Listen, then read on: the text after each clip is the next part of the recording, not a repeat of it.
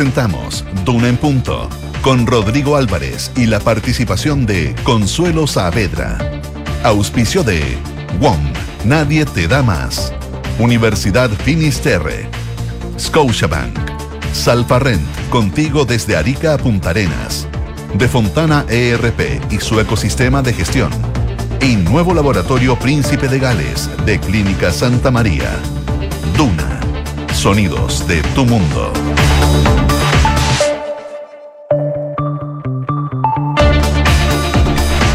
Falta un minuto para las 7 de la mañana. Uno para las 7. ¿Cómo les va? Buenos días, bienvenidos a esta edición de Duna en Punto, en jornada día lunes 2 de octubre, em, con el cielo oscuro acá en Santiago em, y con eh, algo de llovizna en algunas partes de la capital un chubasco por la noche, llovizna en la mañana, así que precaución, resbaladizo el piso, eh, producto de esta llovizna que se dejó caer acá en la región metropolitana. Vamos a estar hablando de varias cosas en una semana que se viene bien agitada. Por lo pronto, desde el punto de vista de la salud, hay paro de los eh, trabajadores de la FENATS hoy y mañana, que complican, por cierto, a la ministra del ramo, Jimena Aguilera. Ya supo el viernes de mm, una manifestación en las afueras de la cartera eh, de otro grupo de médicos que están asociados en la Confusam. Eh, y vienen temas bien delicados para, el para la cartera de la salud a propósito de esta paralización, donde, entre otras cosas, em, se reclama la, el despido de trabajadores luego de eh, el fin de la pandemia. Vamos a hablar de eso, vamos a hablar de la semana agitada también en el Congreso a propósito de la ley de presupuesto que comienza a discutirse mañana en el Parlamento. Te, será tema también en el Congreso eh, usurpaciones y el veto que em, dio a conocer el viernes de la semana pasada el gobierno a este proyecto de ley que enreda, por cierto, las posiciones tanto del Ejecutivo como así también de la oposición. Vamos a hablar de Argentina, del eh, primer debate presidencial. ¿Quién ganó? ¿Quién perdió? ¿Quién salió mejor parado? Bueno, los propios argentinos hacen sus análisis de lo que significó este primer debate, el primero de dos de la primera vuelta, eh, entre los cinco candidatos a la presidencia de Argentina. María José Soto, ¿cómo te va? Buenos días. Muy bien. A esta hora en Santiago hay 9,4 grados de temperatura, cielos cubiertos y se espera para hoy una máxima de 13 grados en Santiago. Cayeron algunas gotitas pequeñas durante la mañana, algo parecido va a ser de hecho mañana en la región metropolitana con una extrema parecida, 14 grados, es decir, nublado y un poco frío, muy primaveral y distinto a un sábado que tuvimos de 26 grados, bastante caluroso. En Valparaíso parecido, 14 grados la máxima, cielos nublados y en Concepción 13 grados para hoy. Vamos a estar con nuestros infiltrados hoy día, también con Gonzalo Saavedra. Viene Gloria Faundes, que nos viene a contar sobre el polémico veto a la ley de usurpaciones, lo que ha significado un nuevo round entre el gobierno y la oposición. Y también estaremos con Mariana Marusic, que nos cuenta sobre AFIDE y cómo funciona esta agencia que está preparando el gobierno y que busca reemplazar la banca del desarrollo. Eso en un rato más con nuestros infiltrados a Canturán Punto. Ahora cuando son las 7 con 2, 7 de la mañana con 2 minutos, le contamos los titulares.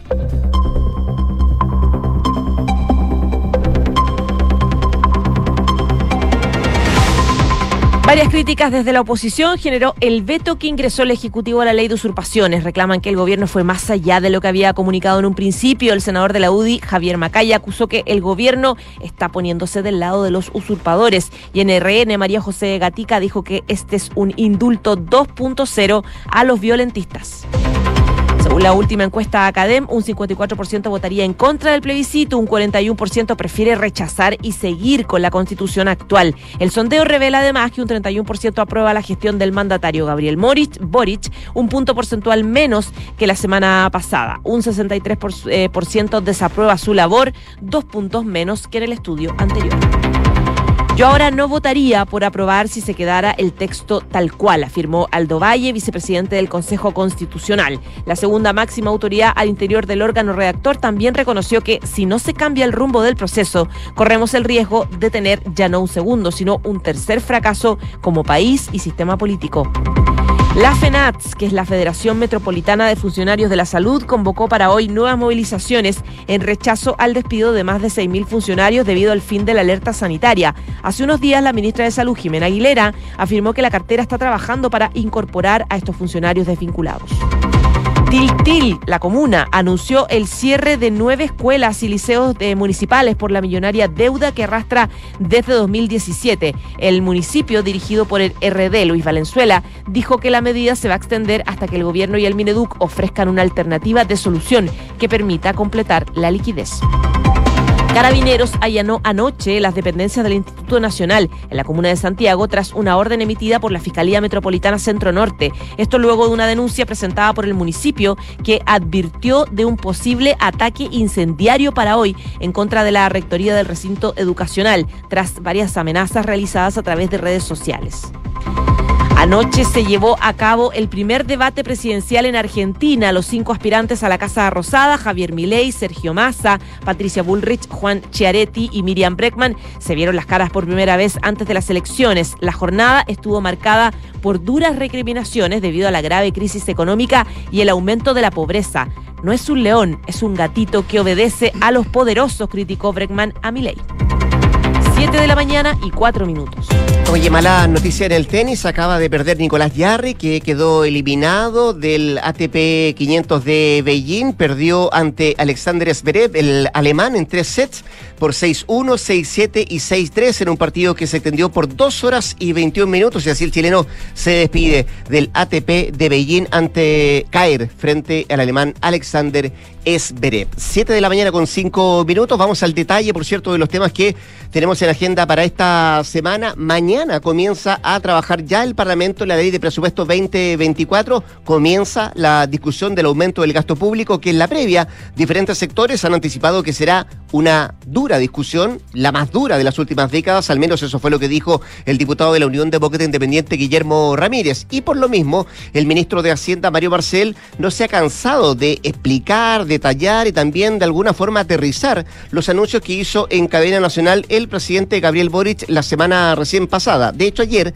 en la tercera y hoy y también en TVN, el ministro defendió las partidas y descartó que los cuestionamientos a la directora de presupuestos, Javiera Martínez, salpicada también ella por el caso Democracia Viva, puedan incidir en la discusión que va a comenzar mañana en, eh, en, el Congreso. El gasto público se va a expandir en 3,5%, que es una cifra mayor a lo reportado sobre el crecimiento económico esperado, y por lo mismo el ministro Marcel recordó que a comienzos de este año, cuando muchos anticipaban que la actividad iba a caer 1,5 o 2%, nosotros, dice él, dijimos, ojo, esto va a ser bastante más estable, finalmente tuvimos razón, fue lo que dice afortunadamente el ministro de Hacienda en estas entrevistas. Respecto a cómo se va a financiar el gasto, el ministro recordó que se aumentó la estimación de precio del cobre a largo plazo y además se va a tener el próximo año un aumento de la producción del cobre porque está entrando, dijo él, en operación nuevos proyectos mineros. También agregó que se van a conseguir ingresos estructurales del litio y parte del aumento de ingresos fiscales por el royalty minero, aunque dice que no todos porque el royalty está gradualmente en aplicación.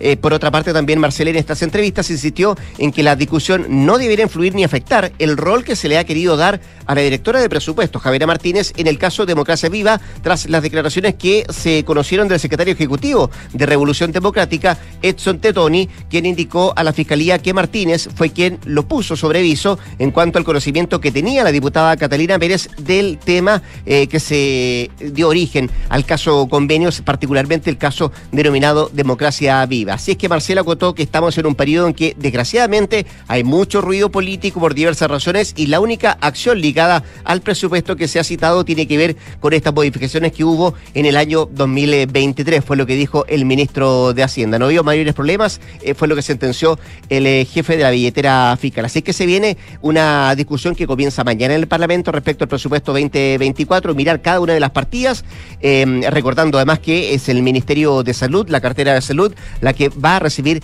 mayores recursos y mm, de aquí en adelante viene esta discusión que será larga y por cierto, como lo anticipaban varios parlamentarios, muy dura respecto al futuro del presupuesto 2024. 7 de la mañana y 7 minutos. Escuchas, Duna en punto. Otro tema que también va a generar mucho debate durante los próximos días y probablemente durante las próximas semanas es el proyecto de ley de usurpaciones. Finalmente el gobierno dio a conocer los contenidos de este veto que presentó en la jornada del viernes eh, con varias diferencias y cambios que pretende hacer al eh, proyecto. Eh, De hecho, en lo, primordial contempla observaciones en tres materias, que son la autotutela, la gradualidad de las penas y los instrumentos con los que van a contar los propietarios para poder pedir restituir sus bienes, las cuales, según dijo la ministra del Interior, eh, Carolina Toa, incluyen 10 observaciones de fondo y cuatro temas formales o adecuaciones. Ella dice que lo que hace el cambio es... Eh, en el caso de la usurpación, hace valer las reglas generales sobre legítima defensa y sobre detención ciudadana. Dice que se saca todo este régimen especial que se había creado acá, que fomentaba la autotutela y que permitía que las personas pudieran por sus propias manos o contratando gente o ellos con armas en cualquier momento ir a hacer reivindicación de su bien. Entonces, claro, ahora rigen las reglas generales, decía ella. Va a haber durante las primeras horas la posibilidad de hacer la detención ciudadana, la persona va a poder hacer legítima defensa, igual que delitos generales, pero se hizo esta modificación. Y eh, este punto es lo que generó tanta polémica el fin de semana. Respecto al tema de la gradualidad, incorpora gradualidad. Señaló que se hace una modificación a las penas que estaban previstas para hacerlas graduales. Lo que busca es evitar lo que pasaba eh, con lo que se aprobó finalmente en el Congreso, en situaciones muy distintas eh, quedaba con la misma pena. La autoridad detalló que la usurpación que se hace con violencia e intimidación se va a mantener la pena que propuso el Congreso durante la discusión legislativa, que corresponde a presidio menor en su grado mínimo. Dice, eso no se toca. Lo que se hace es, dice, separar la situación en que la usurpación no, es violenta ni intimida a las personas, pero sí hay daño en las cosas. Ahí sí se establece eh, igual pena de cárcel, pero con un grado inferior, dice. Y en el caso de la ocupación es pacífica, donde no hay afectación a personas ni a, ni a cosas ni a carabineros, se establece que va a ser un juez quien va a decidir si hay una pena de cárcel que sería presidio menor en su grado mínimo o una multa. Eso, precisamente, la, la opción de una multa frente a una usurpación pacífica, es decir, sin atacar eh, sin atacar lugares o sin violencia. Eso es lo que indignó a la derecha porque dice, bueno, claramente se está, eh, eh, el argumento de ellos es que se está defendiendo a eh, los usurpadores y a los violentistas. De hecho, ya salieron varios, por ejemplo, María José Gatica, senadora de RN, que decía que por segunda vez Gabriel Boric demuestra que está al lado de los delincuentes. Miguel Mellado decía, la relación ya se cortó porque el presidente simplemente no cortó, no, no cumplió con su con su compromiso de solamente mover una de las cosas importantes. El presidente de la UDI, Javier Macaya, decía que el gobierno está, lo que está haciendo es ponerse del lado de los usurpadores y muy legítimo será un veto, pero eh, claramente esto cambiar todo el espíritu del proyecto que fue acordado en el Congreso. Eh, no sé, por ejemplo, el jefe de bancada de Bópoli, Jorge Guzmán, decía que eh, el gobierno decidió escuchar a la CAM, a los terroristas, al Partido Comunista y, claro, si uno piensa en una postura común que tiene Chile Vamos, es decir que eh, acá influyó el Partido Comunista. Sí, y, vamos a ver qué es lo que pasa, porque em, escuchaba una, leí una entrevista el fin de semana de Felipe Casa, senador de Bópoli, que decía eh, esto marca un antes y un después, a propósito del veto que presentó el viernes el gobierno, en la relación que van a tener con el gobierno de aquí en adelante. Le bajó un poco el tono la propia presidenta de ese partido, Gloria Hood, respecto a la discusión que se podría venir, pero la molestia está en eso, en lo que tú explicabas, en esto de eh, endosarle al juez el tener que discernir, em, descifrar respecto a un caso puntual. Y lo otro es la pregunta que muchos se hacen. ¿Existen las usurpaciones pacíficas? La pregunta que queda abierta y que seguramente tendrá que responderse en esta discusión que se dé en el Congreso. Siete de la mañana con 11 minutos. Estás en Duna en Punto. Y si hablamos de temas claves, días claves, bueno, esta semana será clave, por cierto, para el trabajo eh, en la aprobación de enmiendas que lleva adelante el Consejo Constitucional antes que el texto pase a manos de la Comisión de Expertos el próximo día sábado, donde será supuestamente evaluado y eventualmente corregido. Para esta semana, los puntos que quedan pendientes que se deben votar hasta el día miércoles son el capítulo 9 de este texto que se refiere al Ministerio Público, a la Contraloría, también al Banco Central, habla del Servicio Electoral y también el Tribunal Calificador de Elecciones. En la previa a estas últimas discusiones, desde el oficialismo son críticos al avance que ha tenido el proceso y acusan muchos nula intención de la derecha a lograr acuerdos y critican además de los eh, consentidos que han sido aprobados para el texto, entre ellos incluir, por ejemplo, las AFP y también las ISAPRES. Si bien todavía no definen cuál será su opción de cara al cierre del proceso, en el oficialismo aún no pierden la esperanza, asegurando que se puede llegar todavía a consensos con la derecha. De hecho, hoy viene una entrevista en la tercera al eh, vicepresidente del Consejo, eh, Aldo Valle, quien admite en su titular que ahora no votaría por aprobar si se quedara el texto tal cual con la foto de hoy, dice Aldo Valle, él no aprobaría. Por contraparte, desde la derecha, la consejera de la UDI, Ivonne Guerra, valoró los avances que han tenido la propuesta constitucional que se ha ido trabajando, indicando que de ser la votación hoy, tendríamos que aprobar un texto que, según ella, está recogiendo todos los anhelos de la ciudadanía. Así, el próximo sábado, el texto con las normas aprobadas va a regresar a la comisión experta, instancia en la que será evaluado y eventualmente corregida dentro de los siguientes cinco días. ¿Qué dicen las encuestas? Bueno, la última CADEM refleja que un 41% cree que es mejor rechazar la propuesta y continuar con la actual constitución y solo un 27% aprobaría la propuesta de los expertos. En tanto, solo un 19% estaría por aprobar el texto que incluye las modificaciones que han realizado los miembros del Consejo Constitucional. Un 64% aseguró no haber escuchado de las enmiendas que se discuten en el Consejo. Así están las cosas en una semana clave para el proceso constitucional en nuestro país. 7 con 14. Estás escuchando Duna en Punto. Y hubo novedades también con RD el fin de semana, con Revolución Democrática, que tuvo sus elecciones y el ayer domingo finalmente la lista Crear para Creer, liderada por Diego Vela, por Tatiana Urrutia, resultó electa para encabezar la nueva directiva nacional de RD. Obtuvieron un 83,93% de los votos correspondientes a 966 votos. En la elección, que se extendió por este sábado y domingo, los integrantes de la lista de consenso que, la que participó universo bastante poco, la verdad, de 1.151 eh, personas, un 10,34%, 119 votos, se inclinaron por no respaldar esta opción, mientras que se registraron 20 votos blancos y 46 nulos. Así las cosas, la nueva directiva nacional eh, que asume el próximo 8 de octubre va a estar compuesta por Diego Vela como presidente, Tatiana Urrutia como secretaria general, Teodoro Zúñiga como secretario ejecutivo. El nuevo presidente de RD, que es Diego Vela, eh, se mostró agradecido. Él sabe, dijo que, vienen desafíos muy eh, complejos, que están en una situación difícil. Dijo, trabajaremos para seguir logrando eh, uno de nuestros principios principales, que es ser una fuerza política al servicio de las necesidades de las personas. Diego Vela fue jefe de gabinete del ex ministro de Desarrollo Social, que es Giorgio Jackson, que recordemos salió del gabinete muy cuestionado por em, se le pedía su responsabilidad política en este lío de platas entre reparticiones públicas y ONGs. A su vez, la secretaria general nueva de RD, que es Tatiana Urrutia, que es ex convencional constituyente, comentó que está orgullosa de ponerse a disposición, a disposición para trabajar en el nuevo proyecto de RD. 7 con 16. Escuchas, Duna en punto. Crucemos la cordillera, vamos por un momento a la Argentina. Todavía están en pañales, muy fresquitos todos los análisis de los expertos respecto a lo que significó el primer debate presidencial que anoche tuvo a los cinco candidatos a la presidencia de la Argentina en Santiago del Estero. Por ahora, los analistas coinciden en que Javier Milei fue el más sólido cuando se trató de cuestiones económicas, cuando se hablaron temas económicos, sobre todo la situación compleja que está viviendo la Argentina, aunque también por momentos hizo abuso de términos bien técnicos, demasiado técnicos, eh, es lo que dicen los analistas, donde el candidato libertario fue superficial, en cambio cuando se tocaron asuntos que no eran los económicos, es el, uno de los primeros análisis que se hacen. También los expertos dicen además que la candidata Patricia Bullrich estuvo algo incómoda en casi todos los temas, como si hubiera temido, dicen ellos, equivocarse en un momento crucial para su carrera política, se la notó especialmente insegura con los temas económicos y estuvo mucho más sólida en cuestiones que tienen que ver con temas de seguridad o de derechos humanos.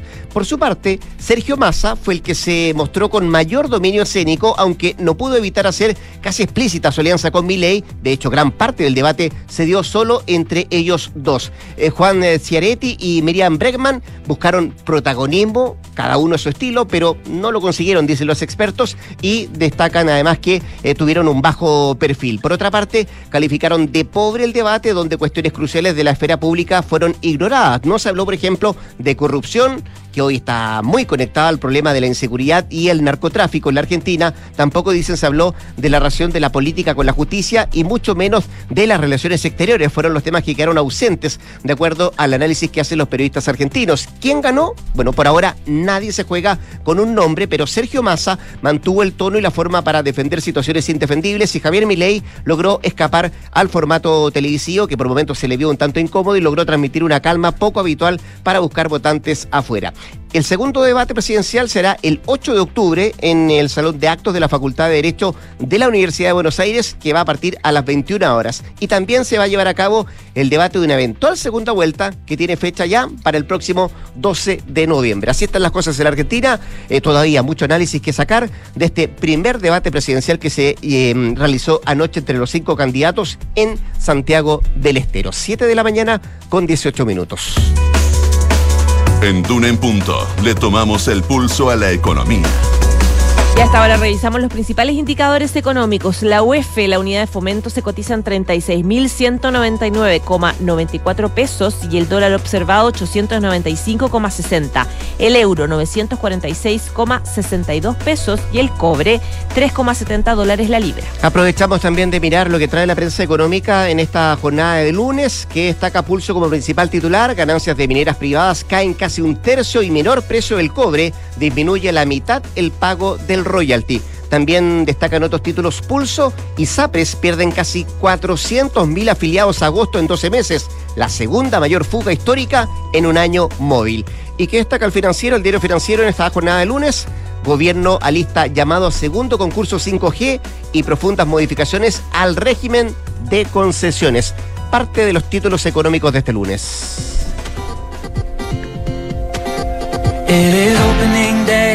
and a brand new start. Esto es lo nuevo de Ed Sheeran, se llama England. Ed celebró el lanzamiento de su nuevo álbum Autumn Variation con estridentes recorridos por los pubs de la ciudad de Nueva York. El cantante compartió un video que documenta cómo visitaba distintos bares y compraba rondas de bebidas para los clientes para celebrar el lanzamiento de su disco. El clip de las redes sociales muestra a Sheeran comenzando en un bar relativamente tranquilo donde los bebedores no estaban tan de humor de fiesta como a Ed le hubiese gustado, hubiese eh, querido. Bien, para celebrar el lanzamiento de mi álbum voy a recorrer distintos pubs, ir a bares al azar y bebidas que corren por mi cuenta durante las próximas seis horas. Vamos, dice en el video, antes de agregar, estamos en el primer bar, yo estoy eh, tomando el primer trago, les he traído a todos un trago en el bar, a celebrar, dijo animado a los parroquianos para sumarse a la celebración de su nuevo álbum que ya está disponible en todas las plataformas. Mira tú, así es que nada, pues festejamos con eh, Ed Sheeran, el británico de 32 años, y con la música de él nos vamos a la pausa comercial. La José Soto va a volver a las 8 de la mañana en punto para actualizarnos todas las informaciones de lo que está pasando acá en Chile y en el resto del mundo. Antes de la pausa, un par de consejos. Saludamos a Salfa Ren, que cree que detrás de cada volante hay algo mucho más valioso que un vehículo, ya que hay más de 20.000 historias de personas como tú que decidieron ir por aquello que los inspira. Salfa Rent, más de 20.000 historias en movimiento.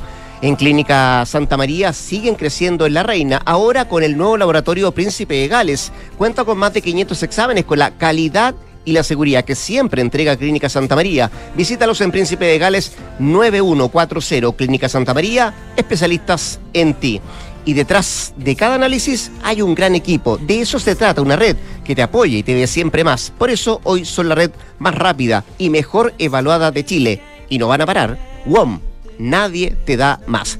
7 de la mañana, 22 minutos, 7 con 22. Vamos a la pausa. Ya volvemos con más sacando un punto. Hay mucho más que revisar. Santa María sigue creciendo en la comuna de La Reina. Ahora con un nuevo laboratorio. Contamos con más de 500 exámenes con la calidad y seguridad que entrega Clínica Santa María. Visítanos en Príncipe de Gales 9140, La Reina. Más cerca, más cómodo. Clínica Santa María. Especialistas en ti. Los fondos mutuos que buscas para cumplir tus objetivos están en Scotia, premiados este 2023 por Morningstar y Premio Salmón, por su sólida gestión con asesoría experta y trabajo colaborativo para tus metas de inversión. Hazte cliente y dale un impulso a tus proyectos. Tú no lo puedes ver, pero Raúl está a punto de dar el paso. El paso de contratar de Fontana RP y tomar el control de todos los procesos de su empresa en esta última etapa del año. Felicitaciones Raúl, diste el paso. Y tú también puedes con Defontana, el software RP para gestionar tu empresa. Contrátalo hoy en defontana.com. Defontana, pensemos digital. ¿Sabías que en Chile el 80% de los chilenos y chilenas quiere mantener la propiedad sobre sus ahorros previsionales? Está más claro que el agua que los chilenos y chilenas quieren elegir. Si quieres más información, entra ahora en másclaroquelagua.cl. Esto es Duna en Punto con Rodrigo Álvarez. 7 de la mañana con 24 minutos, 7 con 24, eh, seguimos acá al 89.7 haciendo Duna en punto. Vamos a analizar lo que está pasando en las últimas horas porque la información eh, tiene que ver con, eh, con actos que ocurrieron en las afueras del Instituto Nacional, ahí en el centro de Santiago. Lo que se informa es que personal de carabineros allanó en horas de anoche las dependencias de este establecimiento educacional en pleno centro de Santiago debido a una advertencia por amenazas de ataque contra la rectoría de ese recinto Esto ocurrió pasada las 20 horas, luego que en las redes sociales se conociera sobre la posible ataque o el posible ataque contra la rectoría de este emblemático liceo, según en diferentes eh, informaciones que daban cuenta que las diligencias fueron instruidas por la Fiscalía Metropolitana Centro Norte una vez que se conoció que se estaba mm, circulando esta información a través de las redes sociales. Habló del caso el teniente coronel Robinson Villarroel, que es de la prefectura Santiago Central, que entre otras cosas detalló eh, que se dispuso del personal suficiente por parte de la prefectura para hacer el ingreso custodiar además la integridad de la fiscal y de las autoridades, quienes fueron los que efectuaron la denuncia para realizar este ingreso controlado y autorizado a este establecimiento. Estoy hablando del Instituto Nacional. En ese lugar se encontraron diferentes especies, las que están siendo incautadas y levantadas por parte de personal de la sección de investigación policial, la CIP de Carabineros, sobre que se incautó. Todavía no hay mucha mm, eh, información, está en materia de investigación, todo lo que está eh, llevándose adelante, pero preocupa, por cierto, la situación que afecta a ese establecimiento que en las últimas eh, semanas, en los últimos días, ha sido mm, escenario de bastantes eh, enfrentamientos con carabineros, incendios que han ocurrido al interior de ese mismo establecimiento educacional. Siete de la mañana con 25 minutos. Estás en Duna en Punto. Oiga, las aguas están bien agitadas en el mundo de la salud. Hoy la FENATS eh, va a paralizar por la desvinculación de trabajadores tras el fin de la alerta sanitaria. La Confusam también está en alerta amenazando con paralizar y critican el poco diálogo que ha tenido la ministra de esa cartera, Jimena Aguilera. Bueno, de esto y más queremos hablar con el presidente del Colegio Médico, el doctor Patricio Mesa, quien tenemos en la línea telefónica. Doctor Mesa, ¿cómo le va? Buenos días, muchas gracias por atender la llamada a Radio Duna. Hola, muy buenos días, Rodrigo. Oiga, doctor, yo, bueno, adelantaba varias cosas que han ocurrido. El viernes, de hecho, hubo una manifestación en las afueras del ministerio, em, funcionarios que están molestos, eh, no conformes respecto a cómo se están eh, dando solución a sus demandas, a sus problemas.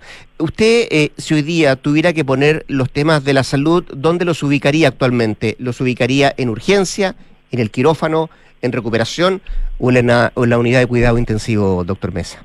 No, sin duda es una situación que hay que abordar con urgencia. De todas maneras, mm. una situación de urgencia, entre varios problemas entre los que tú has mencionado, pero hay que abordarlo. Y este es un tema que incluso más, y el llamado que nosotros hacemos, más, más que abordarlo como un problema de gobierno, sino que como un problema de Estado en el cual estemos todos involucrados, todos los sectores políticos, todos los gremios, todos los colegios profesionales, y en general incluyendo la comunidad es fundamental que ahora decidamos qué es la cuál es la salud que queremos darle a todos los que vivimos en nuestro país y sentarnos a discutir eso para ver cómo lo podemos materializar. Claro, de esa respuesta uno desprende, doctor Besa, que el área de la salud no se está haciendo cargo entonces de los desafíos sanitarios que necesita nuestro país. ¿Dónde, dónde estamos fallando, doctor, particularmente? Eh, o, dónde están los, principales problemas para, para llegar a esa conclusión que usted dice? Hoy el tema de la salud está en urgencia o es urgente eh, hacerse cargo de esto. Se supone que en el, gobierno es una prioridad para el gobierno, pero también es una prioridad, la segunda prioridad para la comunidad en, en, relación a las encuestas que hemos recibido en los últimos días. Y uno de los grandes problemas que para resolver los problemas de salud de la población, sin duda que siempre tenemos que hacer un análisis de cómo podemos mejorar la gestión. ¿Mm? Pero esa gestión, aunque sea perfecta, no la vamos, no vamos a mejorar mucho los resultados si es que no tenemos un aumento porcentual adecuado del presupuesto de la nación para invertir en salud. Por mucho que queramos, tengamos voluntad, queramos hacer, mejoremos gestión, si tenemos un hospital donde, no tenemos más camas, donde está un servicio de urgencia colapsado, donde hay problemas de personal, es imposible que podamos hacernos cargo de estos desafíos. Por lo tanto, tenemos que seriamente sentarnos a conversar todo el poder legislativo, el poder ejecutivo, sentarnos a conversar cuánto es el presupuesto que le debemos dar a nuestro país justamente para abordar dignamente los problemas de salud de la comunidad. Ahora, si como todos podrán entender, el dinero no alcanza para todo, con la misma honestidad nos debemos sentar frente a la comunidad y decirle el dinero alcanza para esto y esto es lo que vamos a tener que postergar. Pero eso es una decisión que debe ser tomada en conjunto y que no sea asumida como una responsabilidad de los equipos de salud, quienes entre otras cosas, pagan las consecuencias justamente de esta falta de presupuesto a través de agresiones, entre otras situaciones que hemos visto eh. que se han ido agravando en el último tiempo. Porque a ellos, dice usted, le endosa la responsabilidad de esto. Pero solo para contextualizar, eh, doctor Mesa, em, y, para que la gente entienda, el presupuesto 2024 contempla un aumento del gasto en salud del 8,1%, de acuerdo a lo que dijo el presidente Gabriel Boric. Salud va a ser la cartera que va a recibir más recursos. Para usted, y a pesar de que ello, y de acuerdo a lo que me decía, es insuficiente. Totalmente insuficiente. Y es cosa que hagamos un análisis histórico años atrás, en este gobierno y en el anterior, en que cada año siempre todos se jactan de que el presupuesto en salud aumentó en tal porcentaje, etcétera, etcétera. Pero si hacemos un análisis de lo que pasó en cada uno de esos años, en todos esos años una, hubo una falta absoluta de presupuesto para abordar justamente estos desafíos. Uno puede con los números sacar muchas conclusiones bonitas, pero en la práctica, en términos prácticos, todos sabemos que ese presupuesto, ese aumento es insuficiente, como por ejemplo para solucionar el tema de los 2.500.000 personas en listas de espera, 350.000 personas esperando cirugía. Por lo tanto, claramente necesitamos más presupuesto. Ahora, si no nos alcanza como país, si no están las condiciones, entonces transparentemos eso frente a la comunidad, de tal modo no crear expectativas que no vamos a ser capaces de cumplir y esa insatisfacción que se traduce hacia los usuarios, ellos la manifiestan en violencia hacia los trabajadores de la salud. Solo para que la gente que nos escucha entienda un poco, yo decía, se aumenta en un 8,1%, ¿cierto? El presupuesto de este año respecto al 2024. Eh, en términos de dinero, estamos hablando de más de un billón de pesos, es decir, 1.200 millones de dólares. Así todo es insuficiente, dice usted. Totalmente, y mm. eso coincide en todos los gremios de la salud, todos los colegios profesionales, que es un presupuesto insuficiente, si es que realmente queremos cumplir todos los desafíos sanitarios que nos hemos planteado con equidad. La pregunta es si con este presupuesto alcanzamos a solucionar los problemas de salud mental, alcanzamos a solucionar los problemas oncológicos, el diagnóstico precoz de enfermedades mm. para su tratamiento, alcanzamos a invertir en atención primaria, que es una de las grandes prioridades que tenemos como país, y alcanza ese presupuesto para solucionar todas las listas de espera, nosotros creemos que no. Ahí hay un punto importante, usted habla de la atención primaria, entiendo que también el presupuesto considera más de 200 mil millones adicionales de pesos eh, para mejorar la atención primaria. Y se pondría en marcha, de acuerdo a, la glosa, eh, seis nuevos hospitales. Así es, correcto. ¿Mm? ¿Suficiente? Pero, por ejemplo, es que, por ejemplo, uno puede, sin duda, siempre es bueno construir nuevos hospitales, y eso lo vamos a valorar y siempre y aplaudir. El tema está por ejemplo hay hospitales como el San José, que ya está totalmente insuficiente para la cantidad de población que atiende, el Hospital Van Buren, que vive una crisis desde hace mucho tiempo, el Hospital de Iquique, por ejemplo, también. Son hospitales que, o sea, hay muchas necesidades que se requieren superar para poder mejorar las condiciones de atención de la comunidad. Y en eso, entre otras cosas, ese presupuesto, ese aumento de presupuesto, también tiene que alcanzar para hacer mantención en los equipos correspondientes hemos tenido que hemos visto que en distintos hospitales del país se tienen que suspender procedimientos, cirugías porque faltan mantención de algunos equipos, faltan algunos insumos. Por lo tanto, claramente, yo insisto, tenemos que mejorar la gestión y en eso es muy importante la labor del gobierno, así como también mm. la, la de los directivos de cada centro de salud, pero necesitamos más presupuesto para hacernos cargo de de todos estos desafíos. Y usted, doctor Mesa, conversado con el presidente del Colegio Médico, el doctor Patricio Mesa, ¿cómo evalúa la, gestión, cómo evalúa el trabajo que hasta ahora ha llevado la ministra de Salud, Jimena Aguilera? Yo creo que la, ministra de Salud ha hecho un trabajo muy técnico, pero obviamente ella tiene atadas las manos en el sentido que no tiene presupuesto para hacer más cosas. Mm. Claramente, y ella creo que ha administrado de buena forma, digamos, la, la falta de recursos a las que históricamente está nuestro país sometido. Esto también por favor que no quede interpretado como es un problema específico de este gobierno, sino que de todos los gobiernos donde por distintas razones siempre han argumentado que la billetera fiscal no alcanza para más. Bueno, si no alcanza para más, entonces transparentémoslo frente a la comunidad de tal modo que entre todos sepamos hasta dónde podemos llegar en lo que tiene relación con la atención de salud. No es que le falte diálogo, como critican algunos sectores de los trabajadores o funcionarios de la salud, simplemente uno puede entender, eh, doctor Mesa, que la ministra lo que pasa es que no tiene respuesta para eh, dar solución a esas demandas, ¿no?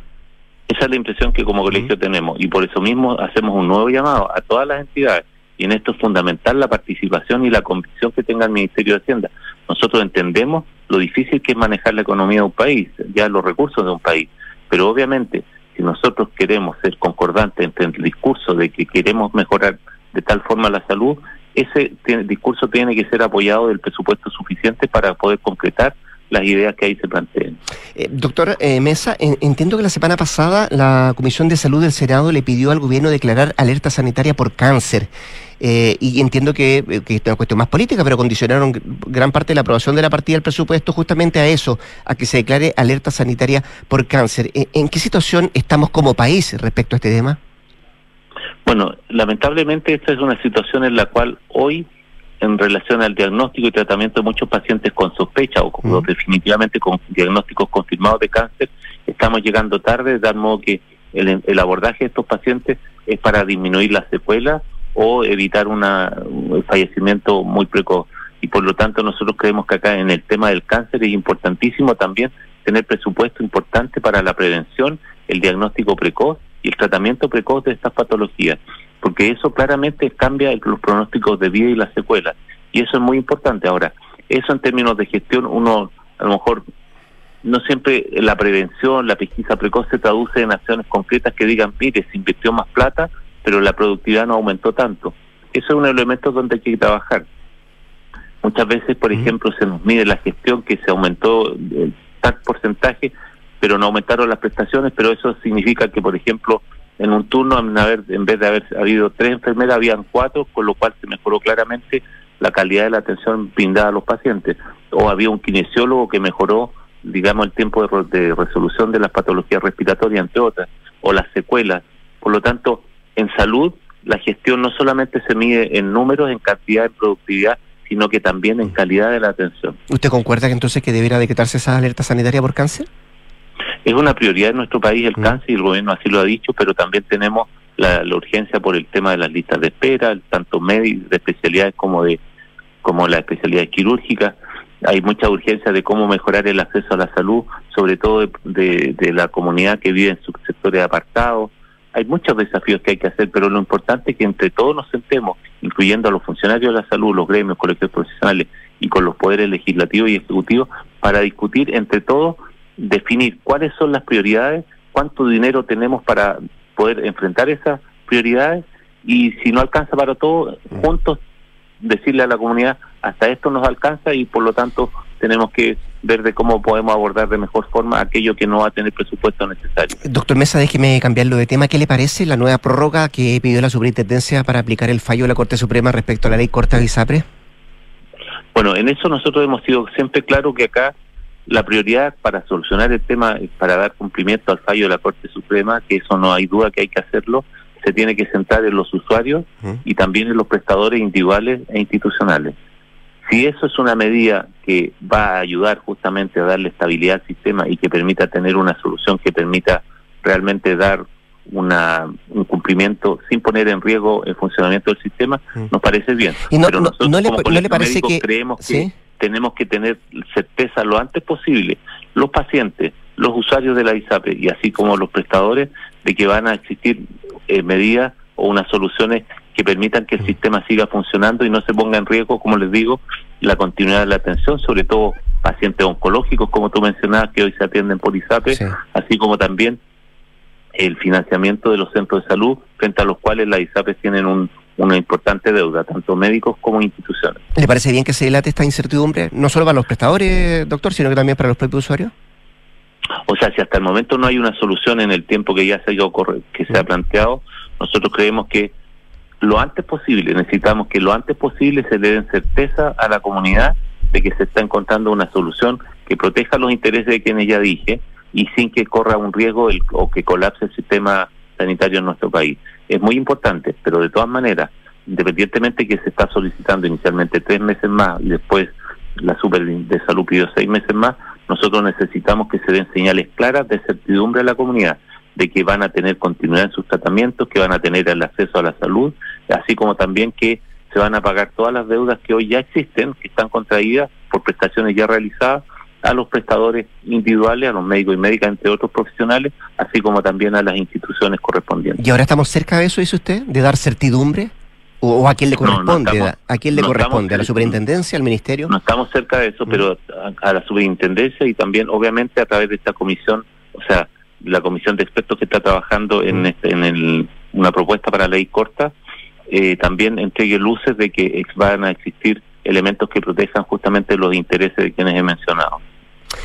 Bien, pues el doctor Patricio Besa, presidente del Colegio Médico, conversando esta mañana con Radio Duna. Gracias, doctor, que esté muy bien. ¿ah? Muchas gracias, Rodrigo. Que tengas muy buen día. Igualmente. 7 con 38, nos vamos a la pausa. Conecta la gestión de tu empresa con Sapiens ERP y tu área de gestión de personas con Senda. Ambas soluciones de Fontana y su ecosistema de gestión empresarial. Integra todos los procesos de tu compañía en defontana.com. Y este 2023, los fondos mutuos Scotia nuevamente fueron reconocidos por Premios Salmón y Morningstar, gracias a una sólida gestión de inversiones con asesoría experta y su respaldo global. Hazte cliente y dale un impulso a tus inversiones. 7 con 38, vamos a la pausa. Al regreso, Consuelo Saavedra y nuestras infiltradas, Gloria Faúndes y Mariana Marusic, acá en Durán Punto. Historia 3010. Isa, emprendedora. Su pyme de jardinería creció tanto que necesita una flota de furgones. Por eso eligió el leasing operativo de Salfa Rent. Ahora tiene un problema menos y más tiempo para dedicarse al crecimiento de su negocio. En Salfarrent tenemos más de 20.000 vehículos, perdón, más de 20.000 historias recorriendo Chile. Empieza la tuya en salfarrent.cl. Salfarrent, leasing operativo, rentacar, arriendo de maquinaria y venta de autos usados. Este es el secreto que los millonarios no quieren que sepas. El secreto mejor guardado por los economistas de Jay.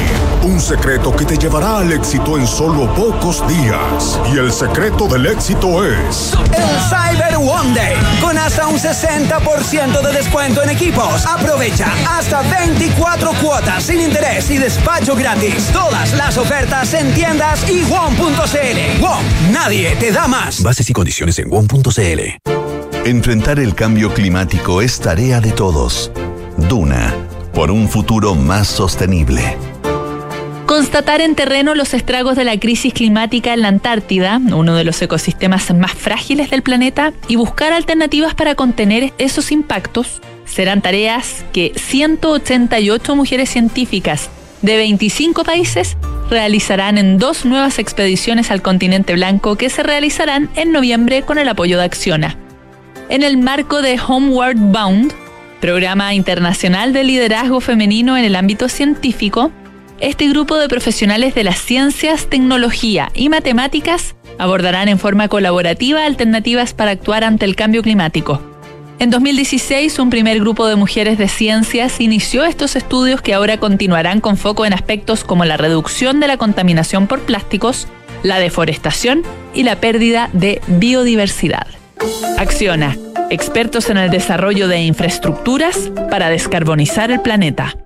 ¿Sabías que en Chile el 80% de chilenos y chilenas valora mucho la propiedad sobre sus ahorros previsionales? Está más claro que el agua que los chilenos quieren seguir siendo los dueños de su esfuerzo. Si quieres más información, entra ahora en másclaroquelagua.cl. Escuchas Duna en punto. Duna 89.7.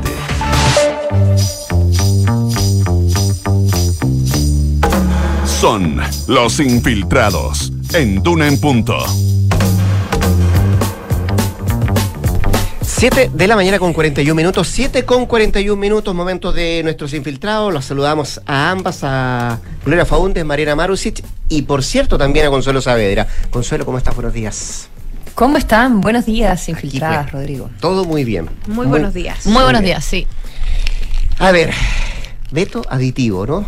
de usurpaciones, que desde el viernes que lo subimos a última hora, casi seis, seis y media de la tarde, se supo ya más o menos el contenido de que, de que traía el veto. De ahí hasta hace 10 minutos atrás, mucha molestia en la oposición a propósito de este, de este veto. Así es, porque eh, la discusión sobre el veto, que tú bien dices, entró además sin un acuerdo entre ambos bloques, eh, se está transformando en el nuevo terreno de disputa entre el gobierno y la oposición.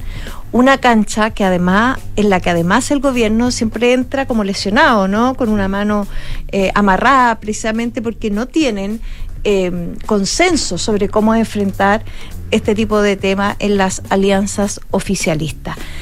¿Qué se entiende por usurpación? Que es una palabra un poco árida, ¿no? Lo que se sanciona en rigor son las ocupaciones ilegales de inmuebles. Esto quiere decir tierras o viviendas. Eh, de eso estamos hablando cuando hablamos de las usurpaciones. Y este veto que el gobierno eh, tenía desde siempre presupuestado, porque recuerden que esto es parte de toda la agenda de seguridad, y en su minuto eh, la derecha logró aprobar lo que hablamos, me acuerdo en, en, algún minuto, lo que se llamó la legítima defensa privilegiada, ¿no? que era un que es un tema que en el gobierno causa eh, mucho escosor, porque en el fondo te habilitaba y no sanciona enfrentamientos eh, que podrían ser directos entre quienes intentan ocupar un terreno, los dueños del terreno, o al revés, quienes quieran desalojar eh, un inmueble o, o, un territorio. Entonces, este era un tema que el gobierno sí o sí había señalado que eh, iba a entrar a picar. Con un veto que es una herramienta muy poderosa desde el punto de vista del Ejecutivo, porque tú para rechazar un veto, y es decir, que quede eh, la propuesta original, necesitas los dos tercios del Senado. Por eso se atizó tanto eh, la molestia entre la oposición y el gobierno, eh, más allá de, un terreno que es siempre es, de, es como del ADN natural de ambas, de ambas alianzas, ¿no? que es el tema de la seguridad. Entonces, ¿qué es lo que molestó particularmente eh, a la oposición eh, el hecho de que se, según ellos, se, el gobierno se allanara a, tomar eh, una postura que es muy del ADN de la izquierda respecto de no establecer penas de presidio para cierto tipo de ocupaciones. ¿Qué hizo el gobierno de manera salomónica, pero que terminó indignando a la oposición? fue establecer esta suerte de usurpaciones pacíficas que le llamaron, donde, que está donde se produce, digamos, no sé, pues yo me imagino que alguien en la noche puede llegar a algún lugar y donde eh, se queda a criterio del juez si se aplica una multa o una pena. Y esto es lo que tiene súper, súper crispado eh, el ambiente, eh, precisamente porque la derecha plantea que no existen las usurpaciones pacíficas, que por definición una usurpación, una ocupación es un acto violento, eh, porque en el fondo te haces de la propiedad de un otro, ¿no? Y que eso, como les digo, es evidente que es parte del ADN de la discusión sumen a esto que esta es una cuestión bien álgida a propósito de lo que todo lo que pasa en la Araucanía en este minuto, eh, pero desde la izquierda siempre se ha planteado eh, este tema eh, mirado desde un punto de vista de las tomas y sobre todo de las tomas de vivienda, que son las más, en el fondo, que ellos plantean no criminalizar este tipo de tomas que se producen por necesidad. Estamos hablando, por ejemplo, de un campamento que se, que se asienta en un terreno eh, que puede ser privado. Entonces, como yo les digo aquí el punto es que esta es una herramienta muy poderosa donde el gobierno tiene mucho que ganar pero la verdad es que en este minuto, y aquí uno entiende cuando se arman todas estas discusiones a propósito de las mesas legislativas, de por qué es tan importante eh, tener un representante, eh, en este caso el presidente del Senado, que es Juan Antonio Coloma, que es de derecha, y que plan y porque ellos tienen la herramienta, que es una herramienta legislativa, de recalificar el veto. Y cuando tú recalificas el veto, es decir, de uno sustitutivo, por ejemplo, lo transforma en un aditivo, es decir, más que que te quita, te suma algo que podría ser esta idea eh, de que dejar en manos del juez esta definición de multa o pena, lo que hace es cambiar las reglas legislativas y por lo tanto ya el 50% más uno eh, ya eh, recae, digamos, no en el rechazo, sino en la prueba. Entonces ahí hay un juego legislativo que te cambia las mayorías mm. y evidentemente te puede hacer avanzar. Y, además, claro, está, es súper eh, técnico, eh, evidentemente, pero el gobierno presentó parte del veto es aditivo, parte del veto es sustitutivo, eh, parte del veto es... ¿Cuáles son, las son Hizo la- varias las modificaciones de distinta naturaleza, efectivamente. Hay unos supresivos, otros sustitutivos y otros aditivos. Y eh, tienen diferentes reglas y por lo tanto eh, la pregunta es si es que se rechazaran, ¿qué, qué queda rigiendo? Eh, ¿Verdad? Porque en el caso del veto aditivo queda rigiendo la norma que se aprobó originalmente en el Parlamento. Así es, así es. Por eso ahora viene un juego ya más legislativo, porque ya la oposición definió que va a rechazar al menos el veto tal y como lo plantean las autoridades. Mm. Pero además yo creo que esta es una discusión que no se encapsula en el tema de las usurpaciones, porque es parte de esta agenda de seguridad que es más amplia. Además es un tema bien sensible para la ciudadanía, ¿no? Acuérdense que todo el acuerdo por la agenda de seguridad eh, se, destra- eh, digamos, se activó a partir del asesinato eh, de varios carabineros, ¿se acuerdan? Entonces, eh, acá la oposición ya está anunciando un nuevo trato en este tipo de Lo dijo Felipe Casa ayer a propósito de esto, un antes y un después. Así es, un antes y un después la relación. Y vamos a ver si eso efectivamente se mantiene en lo que pudiera ser solo la discusión por seguridad o en un terreno que en estos minutos es bien complejo para el gobierno porque se activa todo lo que tiene que ver también con el presupuesto. Entonces, cuando los ánimos se polarizan eh, de cierta manera sobre un tema, nada te asegura que no permee hacia otras discusiones. Tenemos la discusión por el Consejo Constitucional, que se ha hablado además, fíjate, a veces esta idea de que Dios es guionista, se ha hablado de la constitución de la seguridad ¿eh? y, eh, y la discusión eh, por el presupuesto. Que parte mañana, además. Mm. Y que ya de antemano el gobierno tenía complicada a propósito de todo este tema de los líos de plata, ¿no? Entonces, eh, fácil no está y acá la oposición puede hacer un buen punto, creo yo, respecto de lo que es su ADN más profundo también eh, como bloque político. Bueno, no se le viene fácil entonces al. No, al no me gobierno, gustaría ¿no? hacer gobierno esta semana. Esta semana. Otras semanas me gustaría. Sí, porque claro, parte mañana de presupuesto, tú decías usurpación, el Consejo además está votando la última enmienda esta semana antes que pase el sábado a la, a la comisión de expertos. expertos, así es. Así que se viene bien, bien movida. Eh, Mariana Marusic, ¿qué es la AFIDE? Sí, mira, el gobierno, no sé si se acuerdan, eh, en el programa de gobierno del presidente Gabriel Boric se hablaba de una banca nacional del desarrollo. Eh, eh, resulta que el Ministerio de Economía era el encargado de sacar adelante esta iniciativa y armaron un grupo de trabajo hace algún tiempo con el coordinador para el mercado de capitales del Ministerio de Hacienda, que es Alejandro Puente, y otras autoridades como de la Comisión para el Mercado Financiero, eh, la consejera del Banco Central, Stephanie Griffith Jones, etcétera. Y ahí empezaron a trabajar en una idea eh, que en realidad ya no es una banca nacional del desarrollo, como se pensó inicialmente, pero ahora es eh, la llamada AFIDE, como tú bien mencionas, que es la Agencia de Financiamiento e Inversión para el Desarrollo. Eh, esta iniciativa en la que está trabajando, que lidera el Ministerio de Economía, lo que busca es básicamente un cambio en el gobierno corporativo que tiene hoy día la Gerencia de Inversiones Financieras, la GIF de la Corfo, que es la encargada de entregar todo este financiamiento a distintas pymes, etcétera.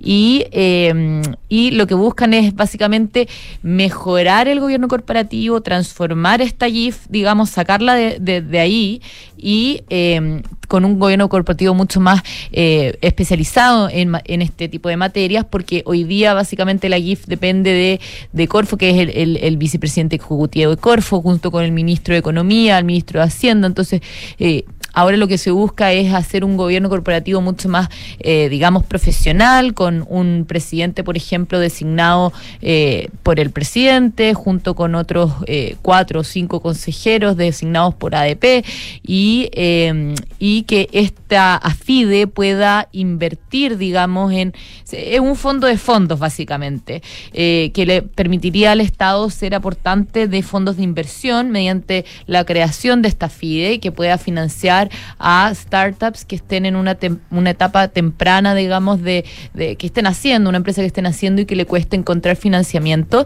Y mediante AFIDE eh, se podría invertir en este tipo de startups y eh, el Estado, O sea, digamos. perdona, Mariana, no son, Sí. no son préstamos, son No, eh, no, este- el financiamiento, por lo tanto, el Estado queda participando. Claro, en- queda como, digamos, podría quedar como propietario con una cantidad de acciones dentro de estas startups. Entonces, la idea del gobierno es que esta FIE también se autofinancie, a diferencia de Corfo, que hoy es mediante presupuesto eh, de la nación, que se le entregan fondos para que le entregue a los emprendimientos. Ahora lo que se buscaría es que, si bien en un inicio se le daría un capital inicial a FIDE para que pueda empezar a, a invertir, después en el largo plazo la idea es que se autofinancie mediante las mismas inversiones que haría. Eh, la idea es que AFIDE sea de propiedad eh, de Corfo y del Estado en una participación accionaria que todavía no se conoce, que ellos mismos todavía no la han definido eh, y que están en eso trabajando todavía en el diseño de este proyecto y sería una sociedad anónima, o sea, se regiría bajo la ley de sociedades anónimas, sería fiscalizado por la Comisión para el Mercado Financiero.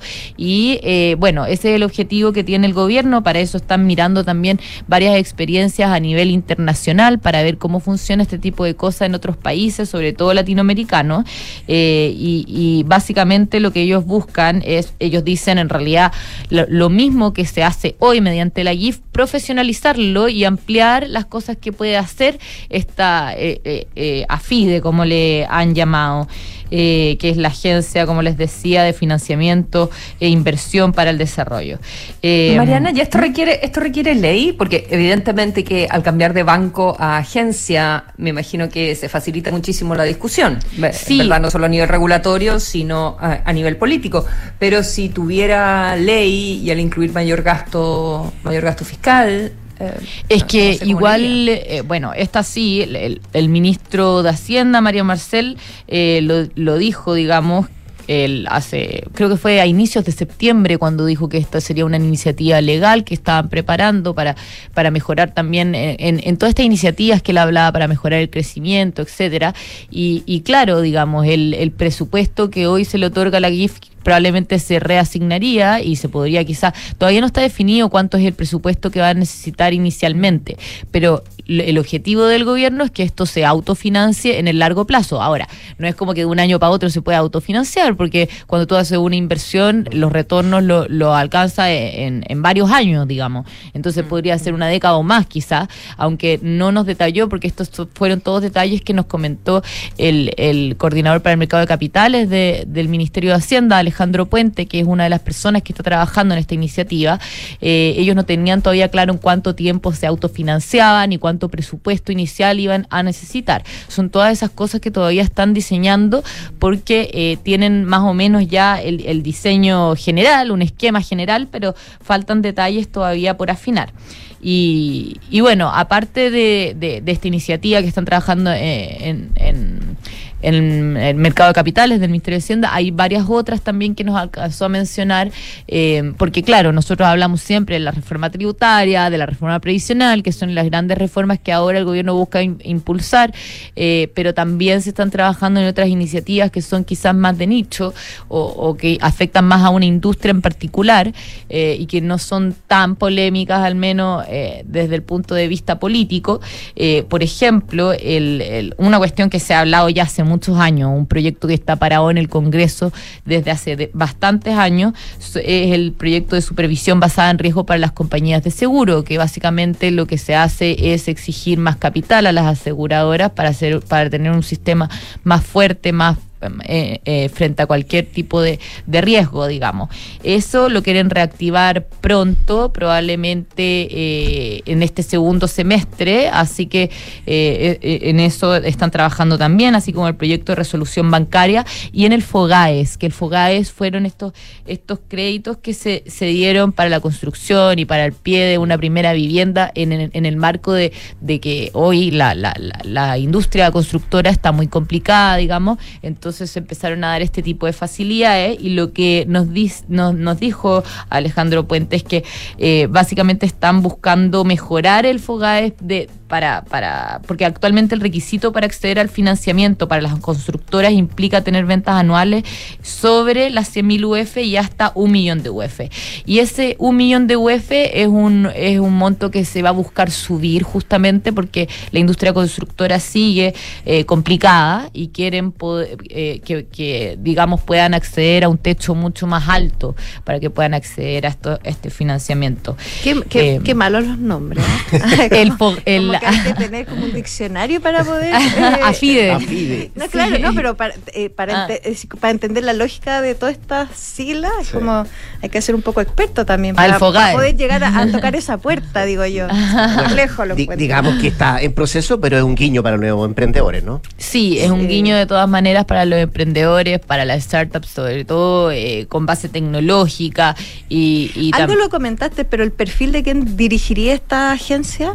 El perfil, bueno, ellos buscan que sea como, ellos dicen que quieren que sea algo más profesional, porque hoy está muy, es muy político lo, el, el- lo que lo- los que lideran en el fondo Corfo. Porque- técnico, Claro, porque es una, sí. es una designación totalmente, bueno, de ahí salió Sebastián Sichel, digámoslo, el, Claro. el gobierno pasado. claro, digamos. y también, en- Es decir, digamos... si le sacas lustre al puesto. Entonces, ahora la idea, ellos quieren que sea gente con ido- idoneidad técnica, que sea eh, designado quizás el presidente por el mismo presidente de la República, pero que haya también por ADP otros cuatro o cinco consejeros, digamos.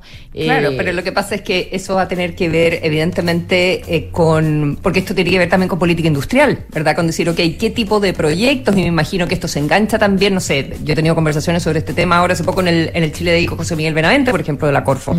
Eh, eh, si esto se engancha, por ejemplo, en políticas de hidrógeno o en los temas de litio, eh, transición verde, evidentemente, eh, uso, no sé, cómo puedes hacer clusters de, eh, de compañías eh, eh, donde produzcas hidrógeno verde, verde, etcétera, etcétera. Claro, de manera Y más estratégica entonces, también, obvio. de una manera estratégica y por eso la discusión también puede ser política, decir, ok, pero ¿en qué? Porque si ya los montos son más grandes y tú eh, vas, vas a poner inversión y por lo tanto eh, vas a tener acciones en, esta, en estas compañías, también quieres, quieres que esa plata se devuelva o quieres eh, ser de los primeros para ayudar a desarrollar un, un cierto, un cierto ecosistema eh, y por eso es importante no solo lo técnico desde el punto de vista de me va a ir bien en este negocio, sino también en qué quiero, qué es lo que quiero ayudar a que se desarrolle, ¿verdad? Eh, de hablamos todas la maneras, y esa- transición verde, etcétera, etcétera.